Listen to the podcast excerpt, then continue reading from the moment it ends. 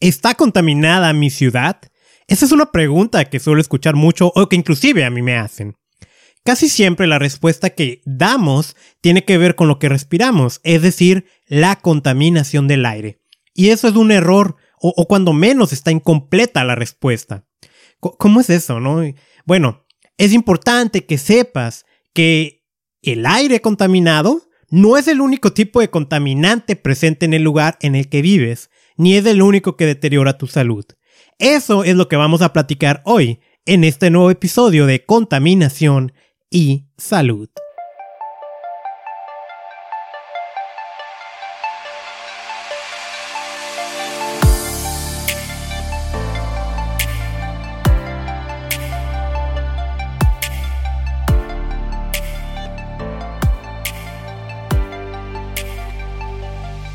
Bienvenido al espacio donde aprendes a protegerte de los contaminantes y de los peligrosos químicos que hay en tu entorno.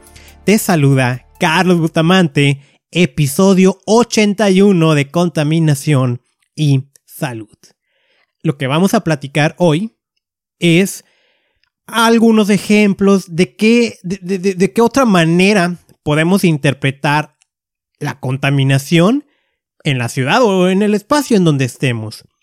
Y, es que suele haber ese sesgo de que cuando nos preocupamos por contaminantes, pensamos que únicamente están flotando, no que únicamente están en el aire y que son culpa de los automóviles, cuando hay distintos tipos de contaminantes y distintas fuentes. Entonces te, voy a anunciar algunos ejemplos para que tengas ahí una idea, ¿no? De, de qué más se puede hablar cuando eh, estamos examinando el tema de contaminantes. Por supuesto, este tema, esta temática, igual que sucede con muchas otras, da para muchísimo más de lo que podamos platicar en estos minutos. Sigue siendo una embarradita, pero lo que sí no tengas dudas es que la manera en que la contaminación deteriora tu salud, pues también tiene que ver con la fuente, ¿no? De la que estás expuesto. Y por eso es importante que sepas un poquito más a qué nos referimos con toda esa parte de contaminación. Antes también de, ya de, entrar de lleno, ¿no? Eh, es 15 de diciembre del 2021 y tengo dudas sobre si alcanzaré a publicar un episodio más, que sería la siguiente semana antes del 25 y, si no lo hago, eh, ya no lo haría este año, ya sería hasta el 2022. La última semana no voy a estar eh, disponible en la ciudad. Y, voy a tratar de publicar un último episodio, no el 82. Pero si no es así, pues también déjame decirte, pues que tengas una feliz Navidad, que tengas un buen arranque de año. Gracias por acompañarme, en este espacio, en este proyecto. Esto va a continuar, Contaminación y Salud sigue para el 2022 con más temáticas. Próximamente llegaremos al episodio 100 y vaya, ahí hay, eh, hay varias cosas, ¿no? Todavía por compartir. Pero te lo vuelvo a decir, ¿no? No sé si voy a alcanzar a publicar un episodio más en lo que queda del año.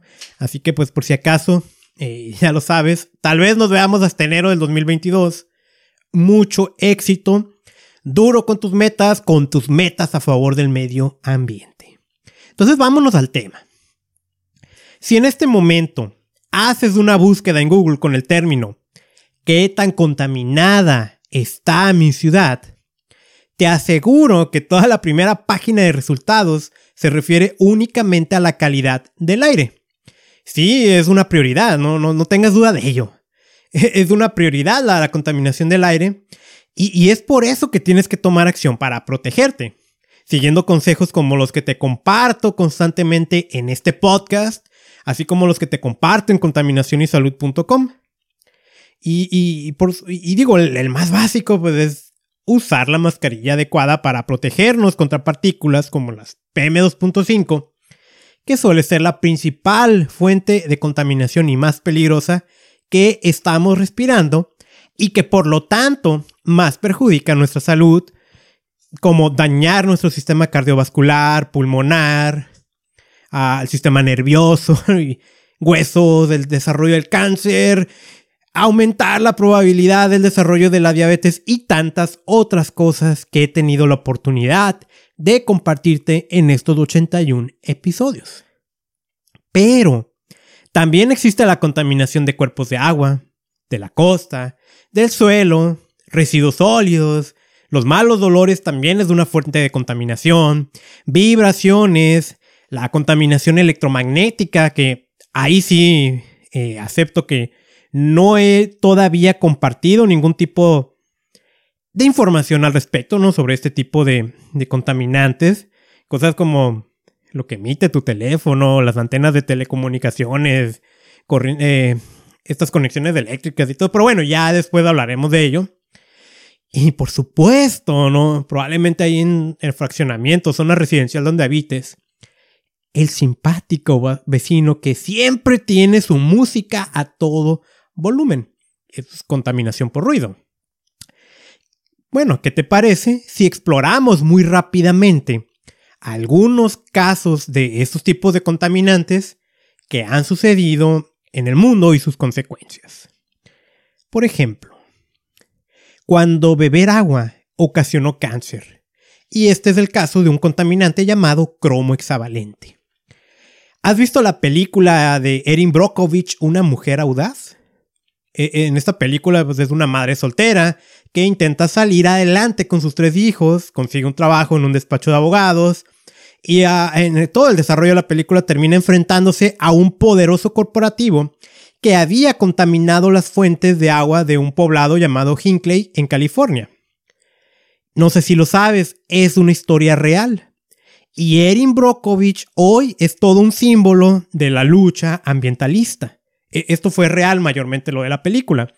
La empresa, ese gran corporativo, eh, fue Pacific Gas en Electric Company, PG&E.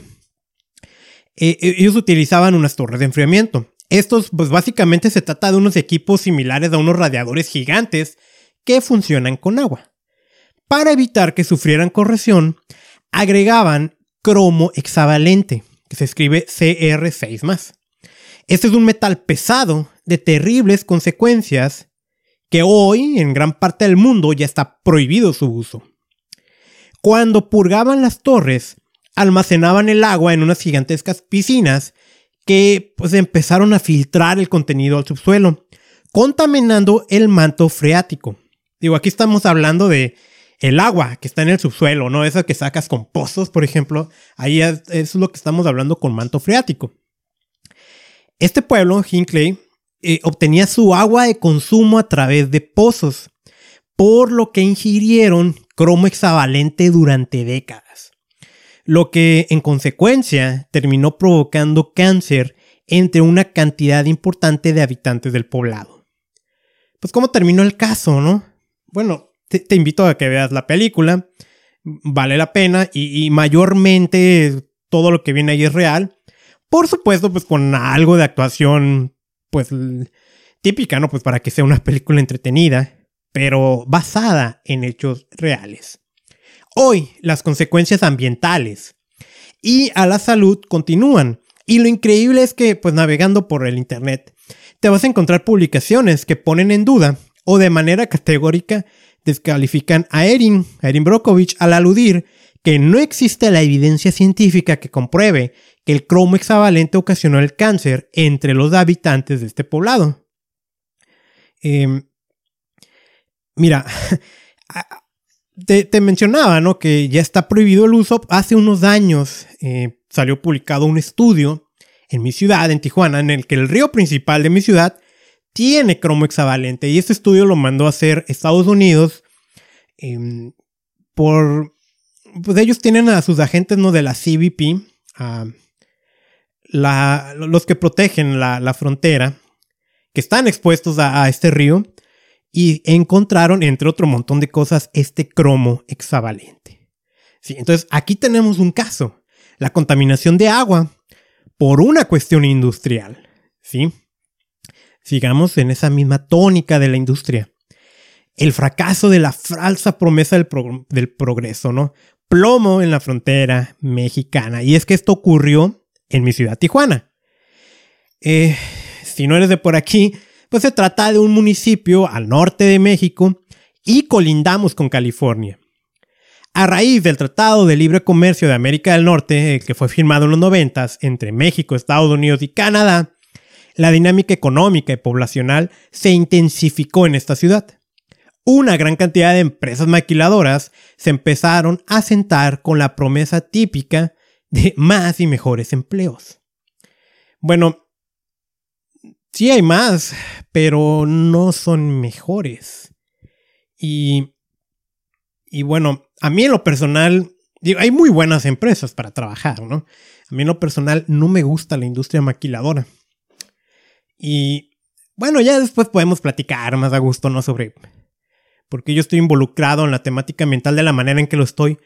Pero la realidad es que al modo en que yo estudié y en la escuela que yo estudié, a mí se me preparó para yo estar trabajando en, en, el área ambiental de una maquiladora, o más, ni siquiera en el área ambiental, ¿no? En el área de la seguridad ocupacional. A mí nunca me gustó, pero bueno, sí ofrecen más, muchos empleos y normalmente mal pagados. Y, y sí, la realidad es que sí hubo más empleos, pero solo eso. No fueron mejores. Se documentaron terribles casos de abusos a los trabajadores, particularmente al personal femenino, y pues vinieron a ocasionar algunos, ¿no? Pero algunos ah, casos muy graves de problemas ambientales que en sus países de origen jamás se los hubieran permitido. Eso es una realidad. Eso es una realidad. Sí, que en nombre del progreso, sí se, se pagó y se sigue pagando un alto precio en tema ambiental. Eh, aunque no son los únicos, hay dos casos que sobresalen aquí en Tijuana. ocurrieron casi al mismo tiempo con consecuencias similares. Se trata de dos empresas que realizaban el reciclaje de acumuladores de automóviles, o sea, las baterías. Dos empresas que cerraron y dejaron niveles altos de contaminación por plomo en el suelo. Una de estas, que es la más popular, se llamó Metales y Derivados. Es una empresa que operaba desde la década de los 70. Fue denunciada en 1993 por los habitantes de la colonia Chilpancingo debido al mal manejo de los residuos. Las autoridades aquí en México clausuraron el sitio, pero su dueño salió corriendo hacia Estados Unidos y jamás enfrentó la justicia ni remedió el daño. Durante años el sitio estuvo abandonado, pero sin ningún tipo de resguardo. Ahí vivían indigentes eh, y el plomo se estaba esparciendo libremente a sus colindancias. No fue hasta el 2004 cuando empiezan a realizarse las primeras limpiezas de los residuos y hasta 2009 que se puso una solución. Pero el suelo estaba tan contaminado que lo único que pudieron hacer fue como envolverlo en una especie de plástico, ¿no? en una geomembrana, para no exponer a la población. Es decir, el plomo está ahí, pero pues ya está encapsulado. Hoy es una cancha deportiva. Eh, en teoría, esta cápsula, esta membrana que tiene, no debería de permitir que el plomo se escape y siga haciendo daño. E, este fue un caso ejemplo a nivel nacional de cómo la sociedad unida puede lograr ah, defenderse. Si no hubiera sido por los habitantes de la colonia Chilpancingo, eh, las autoridades ambientales pues, difícilmente hubieran hecho algo. Eh, digo, el, grupo pues hoy sigue activo, no es una asociación sin ánimo de lucro. El otro caso fue Alco Pacífico, muy similar al anterior. Recibió quejas de los habitantes de las colonias Ojo de Agua y Maclovio Rojas aquí en Tijuana. ¿Y qué fue lo que pasó? La empresa también le fue clausurada en los noventas. El dueño huyó, no fue procesado, encarcelado y dejó abandonada toneladas de escorio de plomo. Las autoridades mexicanas realizaron una limpieza por encimita o sea, donde se veía el polvito de plomo con retroexcavadora y camiones de volteo, se lo llevaron, lo cual es una técnica totalmente incorrecta de saneamiento del suelo.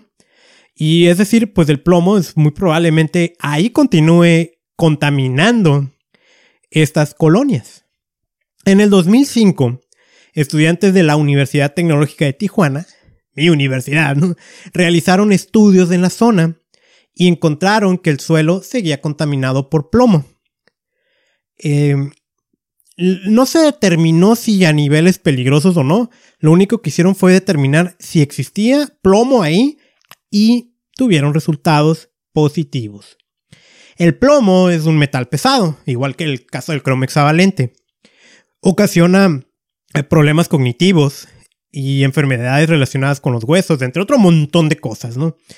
Y es una gran preocupación sobre todo en niños quienes suelen ser pues, los más expuestos y más afectados.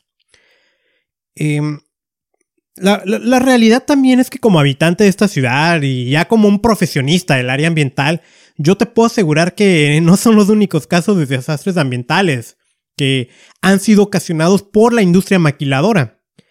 Hay múltiples contaminantes que han sido generados y emitidos en nuestra ciudad, que son persistentes, que ahí siempre se van a mantener y siempre vamos a estar expuestos a estos. Eh, vámonos a Europa, una catástrofe ambiental por el uso de pesticidas en uno de lo que es considerado los lugares más contaminados del mundo. Nada más déjame, le doy un traguito a mi café. Para continuar, es una mañana fría aquí en Tijuana. Típica mañana de invierno. Sabiñanigo se encuentra en España. Se trata de un municipio de la provincia de Huesca en Aragón.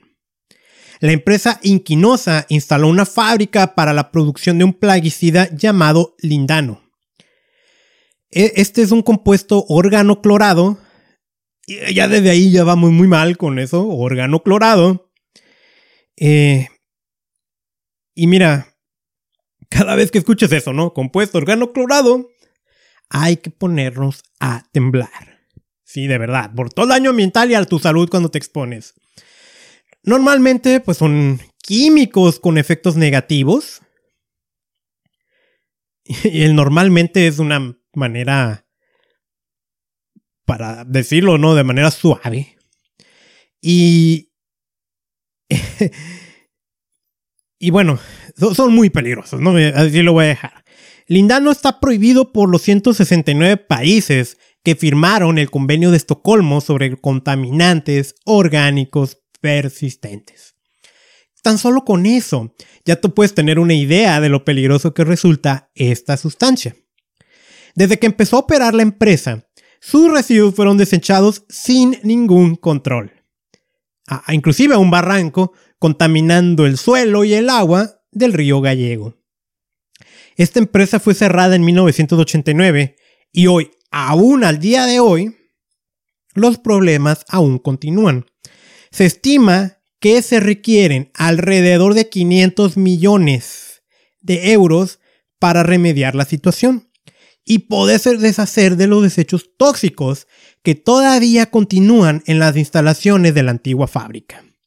Y además, pues revertir los daños que ha ocasionado.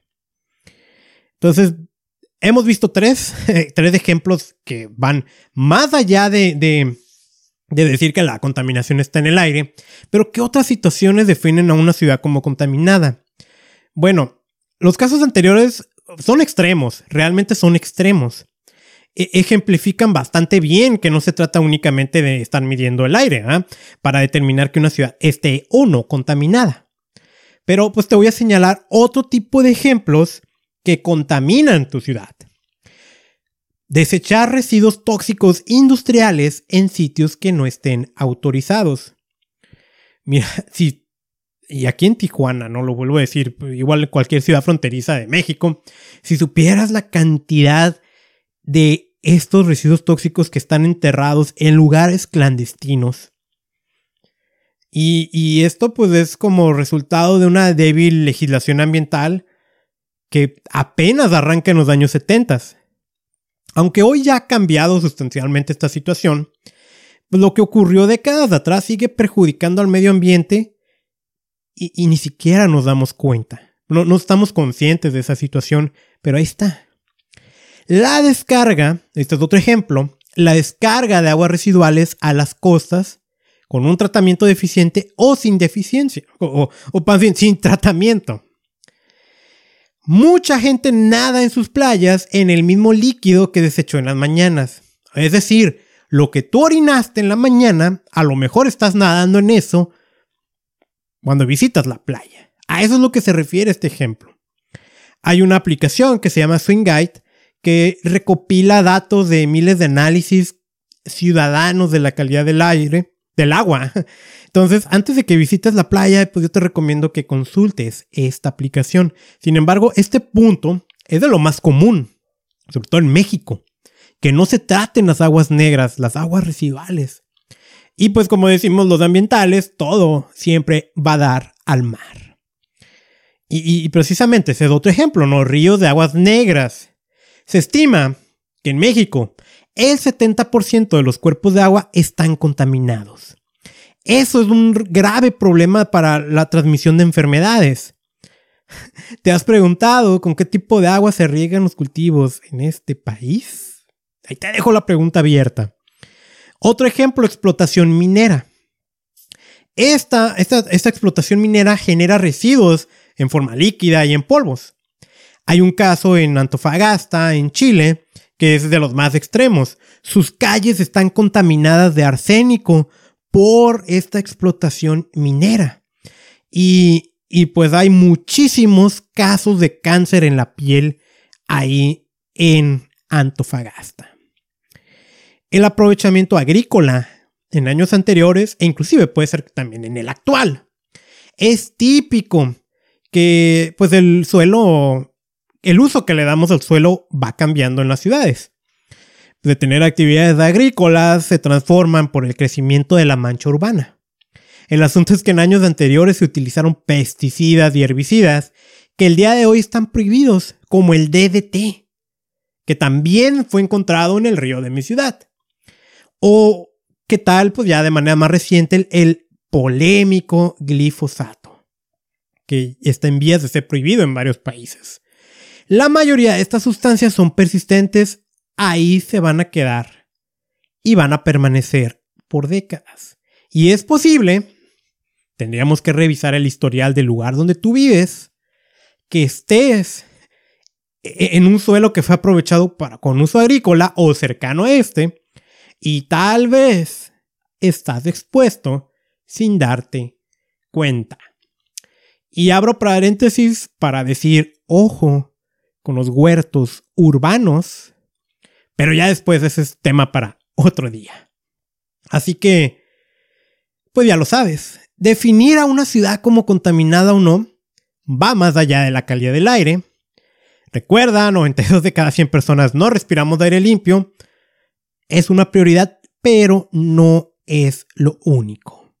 Así que ya llegados al final de este episodio 81, pues me siento muy contento otra vez de haber compartido tiempo, espacio eh, en este 2021. Quiero repetírtelo, no estoy seguro si alcanzo a publicar un episodio más antes del 25 de diciembre, que sí quiero, Nada más hay situaciones ahí pendientes, ¿no? Que tengo que desarrollar. Pero si no es así, pues nos vemos en enero del 2022. Vamos pensando en nuestras metas, vamos pensando en nuestro estilo de vida, que sea un estilo de vida que ayude al medio ambiente. Te recuerdo también pues que te puedes suscribir a este podcast si te gustó la información que escuchaste. Estoy en Spotify, Google Podcast, Apple Podcast, y en las principales aplicaciones de reproducción de, este tipo de contenido. Compártelo con la gente que crees que le puede interesar. Búscame en contaminacionysalud.com y en mis redes sociales que también se llaman Contaminación y Salud. Soy Carlos Bustamante y mi misión es enseñarte a proteger tu salud de la contaminación.